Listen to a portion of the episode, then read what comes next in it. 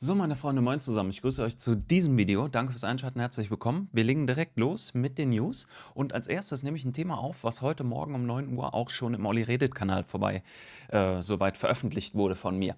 Da solltet ihr bitte auf jeden Fall reinschauen, denn dort gibt es außerplanmäßige Videos mit so besonderen Nachrichten wie diese, die ich jetzt hier kurz anreiße. Es geht nämlich speziell darum, um die Stadt Essen und die Stadt Mülheim am Rhein, äh, am Rhein sage ich, an der Ruhr. Und die sind beide bei mir hier in NRW. Und online hat man die Möglichkeit, essen.de und hier auf mülheim-ruhr.de zu gehen und dort einen Verstoß zu melden. Ihr habt richtig gehört, genau. Das Denunziantentum ist jetzt auch auf der Webseite angekommen dieser beiden Städte. Und hier kann man nämlich, Zitat bei Stadt Essen, Melden eines Verstoßes gegen die C-Schutzverordnung und so weiter. Und da kann man sich komplett die Daten eintragen, wenn man denn jemanden gesehen hat, den man melden möchte, der gegen die Auflagen verstößt. Man kann aber auch noch ein Foto anhängen. Oder auch mehrere Fotos. Guckt dazu auf jeden Fall im Olli Reddit-Kanal vorbei. Da habe ich ganz ausführlich über dieses Video, äh, über dieses Thema im Video gesprochen. So, wir machen nämlich jetzt weiter mit dem nächsten Punkt. Panik. Pure Panik. Nur noch Risikogebiete. Leute, überall Risikogebiete. Wir haben jetzt heute den Montag, 12.10. und exakt 33 Landkreise sind jetzt Risikogebiete in Deutschland. Und da muss man, jetzt muss man wieder runterkommen, ein bisschen versuchen, Emotionen zu bremsen, überlegen, was das eigentlich bedeutet. Das bedeutet Einschränkung. Das bedeutet Einschränkung und massive Umsatzeinbußen für viele Unternehmen, sei es Hotelleriebereich, genauso wie Restaurants, Bars, Kneipen und so weiter und so fort weil dadurch wird natürlich alles irgendwo restringiert und begrenzt. Und 33 Kreise, das muss man sich mal reinziehen. Und nochmal, der Direktor der Charité, also der äh, Virologie der Charité, hat es ja selber gesagt, der Professor Willig. Es kann doch nicht sein, dass wir einen ähm, Neuinfektionswert von 50 auf 100.000 Einwohner von vor Monaten auch heute noch haben, wenn wir aber heute deutlich mehr testen. Teilweise wird getestet dreimal so viel wie vor noch ein paar Monaten. Das muss man sich mal überlegen. Das passt doch hinten und vorne nicht zusammen. So sehen auch dann die Schlagzeilen in der Presse überall aus. München überschreit, äh, überschreitet erneut C-Warnstufe und es gibt ja mittlerweile auch schon, ich weiß nicht, ob ihr es mitbekommen habt, in der Stadt München aufgehangene Schilder für ähm, dass man die Maske tragen soll. Finde ich auch sehr, sehr krass, wie schnell die da sowas neu einfach mal raushauen. Und die sind dann auch teilweise zeitlich begrenzt. Bedeutet, dass man die Maske dann tagsüber tragen muss, aber abends um 23 Uhr nicht mehr. Ist ja klar, das Virus ist ja abends nicht aktiv. Das schläft ja auch irgendwann. Das ist ja nicht 24 Stunden. Es hat mit Rationalität und mit logischem Denken hier nicht mehr viel zu tun, was hier abgeht und passiert. Nächste Nachricht,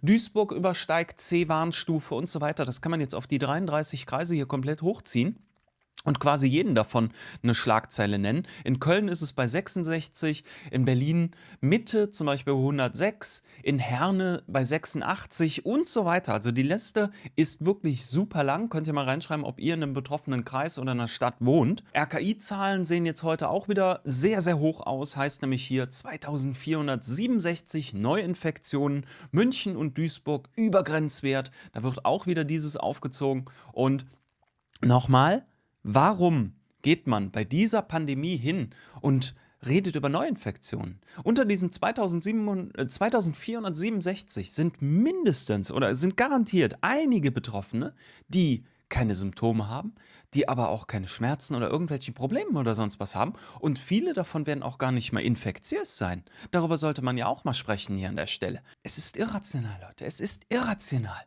Es kann doch nicht sein, dass da so weitergemacht wird. Aber Jetzt kommt was, das finde ich ganz gut. Nämlich sieht es jetzt so aus, dass das Ganze einigen Bürgern in Deutschland auffällt, weil wir merken ja so seit einigen Tagen auch immer mehr kritische Stimmen. Da gehen wir gleich noch ein bisschen drauf ein, speziell auch auf die Urlaubssituation. Es wird die ganze Zeit, ja, machen wir gleich. So, wir gehen erstmal hier auf die Umfragewerte aktuell ein. Und hier gibt es soweit von Mnet und Forsa Umfragen. Und bei Mnet sieht das Ganze nämlich ganz interessant aus. Die CDU-CSU ist nämlich hier ordentlich gefallen auf 34 Prozent in den Umfragewerten. Das ist immer noch definitiv zu viel für das, was sie hier machen, wie ich finde. Aber nochmal, das ist ja rein psychologisch schon nachvollziehbar und logisch, dass sich Menschen an das klammern, was sie kennen und wo sie wissen, was sie bekommen. Von diesen 34 Prozent dieser Befragten sind garantiert einige auch nicht begeistert und zufrieden mit dem, was Merkel und so weiter gemacht hat. Aber sie denken sich einfach, ach, es könnte ja noch schlimmer sein. Ich will jetzt nicht irgendjemanden wählen hier bei der Umfrage, der vielleicht wäre es noch schlimmer und so weiter. Ja, SPD ist hier gestiegen auf 17 Prozent. Finde ich ganz krass. Könnte vielleicht damit zusammenhängen, dass sich ein Karl Lauterbach aktuell dagegen ausspricht, gegen diese Reiseverbote nämlich. Das ist nämlich auch der nächste Punkt, auf den wir jetzt gleich eingehen, zur Feldständigkeit. Grünen wieder mal bei 20 Prozent, absolut krass. FDP bei 5 Prozent. Linke bei 8% und AfD in dieser Umfrage hier bei 9%. Und ich weiß, Hinweis immer, Umfragewerte immer differenziert betrachten, keine Frage. Aber allein dieser Gewinn der Umfragewerte hier für die Grünen schon, den finde ich schon wieder sehr, sehr krass. Und genauso muss man hier an der Stelle auch nochmal erwähnen, wir haben gestern Abend im Livestream darüber gesprochen. Die FDP ist in drei Landtagen soweit an der Regierung ne, mit einer anderen Partei jeweils. Bei mir hier in NRW zum Beispiel ist das ja mit der CDU zusammen. Und Armin Laschet hat sich gestern Abend hingestellt oder gestern Nachmittag hingestellt und sagt, jo, wir passen jetzt unsere Regeln oder gleichen unsere Regeln hier in NRW auch an. Und das ist genau das, was ich ja vor ein paar Tagen prophezeit habe, dass er einknicken wird. Vielleicht kam da ein Anruf aus Berlin von Mutti und dann wurde das Thema erledigt. Politikern, ähm, soweit aus dem Bundestag, die sich dazu äußern, ja, man müsste doch gucken, der Lockdown ist zu übertrieben, die Maßnahmen sind nicht mehr verhalten, ver, verhältnismäßig und so weiter. Wenn ihr das in der Bundesabteilung quasi sagt, im Bundestag, warum macht ihr es dann in den Ländern mit? Das ist doch die relevante Frage. Und da kann man eine FDP aktuell, wie ich finde, absolut nicht für voll nehmen und ernst nehmen. Ja, ich habe mal gerade schon ein bisschen angedeutet, die Thematik um die Reisen und auch hier Hotelverbote und so, wie das Ganze heißt.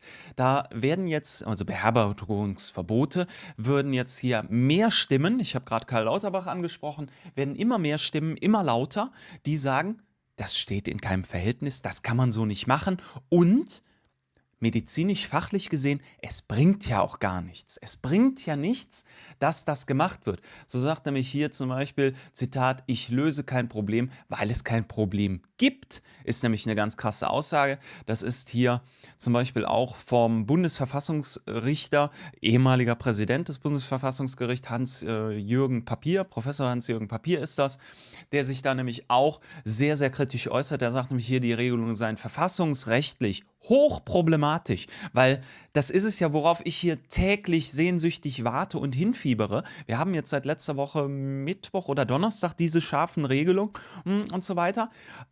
Ich warte nur darauf, dass endlich ein Gericht, das Verfassungsgericht beispielsweise, dies Ganze als nicht rechtlich in Ordnung, soweit deklariert, und auflöst, dass der Schwachsinn vorbei ist. Wir haben das ja mitbekommen, dass zahlreiche Sachen von den Politikern hier in Deutschland in den Monaten, in den letzten Monaten der Pandemie soweit beschlossen wurden und viele Sachen dann von Verwaltungsgerichten, Verfassungsgericht und so weiter einfach wieder aufgelöst wurden, weil es verfassungsrechtlich nicht in Ordnung ist, weil es nicht verhältnismäßig ist. Und das ist ganz, ganz extrem. Die Aussage gerade bezüglich äh, den Reisenden gar kein Problem wären, die ist sogar krasserweise von Karl Lauterbach. Eigentlich derjenige, der die letzten Monate hinweg permanent wirklich Panik verursacht hat. So habe ich das Ganze für mich persönlich empfunden. Und jetzt äh, sagt er aber hier, dass das Ganze nicht ähm, gar kein großes Problem wäre innerdeutsch. Und das sehe ich ja genauso. Da bin ich ganz bei dem Mann und das muss man dann an der Stelle hier auch mal erwähnen, wenn man ihn in anderen Videos, wie ich finde, dann auch zu Recht natürlich soweit kritisiert hat. Ja, zahlreiche Hoteliers drohen jetzt schon mit Klage. Was heißt jetzt schon? Endlich mal. Das hätte man auch schon vor Monaten machen können, während der Lockdown-Zeit. Leute, Leute, Leute, was hier passiert, ist richtig krass. Dann ähm, Beherbergungsverbot, Zitat, wäre wenig wirksam, sagt der regierende Bürgermeister von Hamburg, Peter Tschentscher. Und wir hatten es gestern im Livestream auch mal angeguckt, seinen Lebenslauf. Das ist ein der arbeitender Mediziner, zumindest vor seiner politischen Karriere, hat er wirklich mal in der Medizin gearbeitet. Also auf seine Meinung, denke ich, kann man hier ein bisschen was Wert legen und sich überlegen, ja, das ist nicht ein reiner Theoretiker, der einfach nur irgendeinen Quatsch erzählt. Ja, als nächstes gehen wir mal hier in den Bereich Pleiten, Pech und Pannen, glaube ich. Damit kann man das ganz gut betiteln. So titelt hier der Spiegel Hamburgs Schulen schaffen 30.000 C Visiere umsonst an. Und da geht es speziell darum, dass hier in Hamburg in den Schulen die Visiere für viel Geld gekauft wurden, 30.000 Stück an der Zahl. Und Jetzt heißt es aber hier, dass sie nämlich keine Alternative zum Mund-Nasen-Schutz wären, sagen Gesundheitsexperten. Und dementsprechend, jo, bleiben die Schulen auf den Kosten sitzen, zu Deutsch, wir Bürger, weil wir dieses ganze Geld erwirtschaften müssen. Und dementsprechend, ja, mal umsonst ausgegeben das Geld. Für nichts. Ist nicht brauchbar jetzt, so ein Visier. Also das ist schon eine Sache, da muss man sich wirklich an die Nase fassen und überlegen, was passiert hier eigentlich mit unserem Geld und das hätte man doch vorher prüfen können. Also es ist unvorstellbar. Genauso gibt es weiterhin hier sehr, sehr kritische Stimmen bezüglich der C-Warn-App, W-A-H-N geschrieben, Warn-App, wie wir sie hier im Kanal ja auch gerne nennen. Und dass da einige Sachen nicht richtig funktionieren, ist immer noch an der Tagesordnung. Dann sagt hier zum Beispiel ein Berliner Amtsarzt Patrick Larscheid, die App hilft uns überhaupt nicht. Wir kriegen nichts aus der App, was wichtig, wirklich wichtig ist für die Fallermittlung, die Kontaktnachverfolgung, die Unterbrechung der Infektionskette und so weiter. Also man sieht, dass zahlreiche Baustellen einfach bestehen. Vieles gar nicht funktioniert. Ne? Warnmeldungen und so weiter haben ja auch nicht funktioniert über Monate hinweg in der App. Das ist ganz, ganz schlimm. So, und dann als nächstes gibt es noch so ein Ding, Panne in Bremen. Erst vier Wochen nach dem Kontakt meldet sich das Gesundheitsamt. Ja, das ist natürlich dann sehr, sehr hilfreich, wenn man schon so warnmäßig unterwegs ist und das Ganze dann noch nicht mal funktioniert, dass da die Behörden miteinander zusammenarbeiten und dann auch hier warnen und hin und her.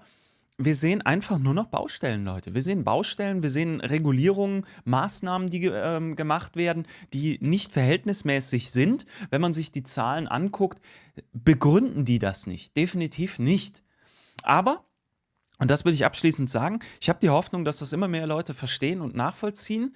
So ist zumindest auch meine Wahrnehmung. Mehr Experten äußern sich öffentlich kritisch zu dem Thema und werden nicht mehr direkt 100% diffamiert, wie das zum Beispiel Professor Bhakti und zahlreiche andere Experten noch in der Anfangszeit wurden und teilweise auch jetzt noch werden. In diesem Sinne, Daumen hoch, wenn euch das Video gefallen hat. Es freut mich sehr. Nochmal der Hinweis, Olli redet Kanal da drüben. Fast 40.000 Abonnenten abonnieren, dann kriegt er solche Nachrichten wie diese jetzt hier bezüglich ja, Online-Denunziantentum, Stasi-Methoden, wir melden mal ein paar Leute einfach hier online über die Webseite auch früher mit. Dementsprechend haut rein, bleibt weiter entspannt, abonniert den Kanal, bis zum nächsten und ciao.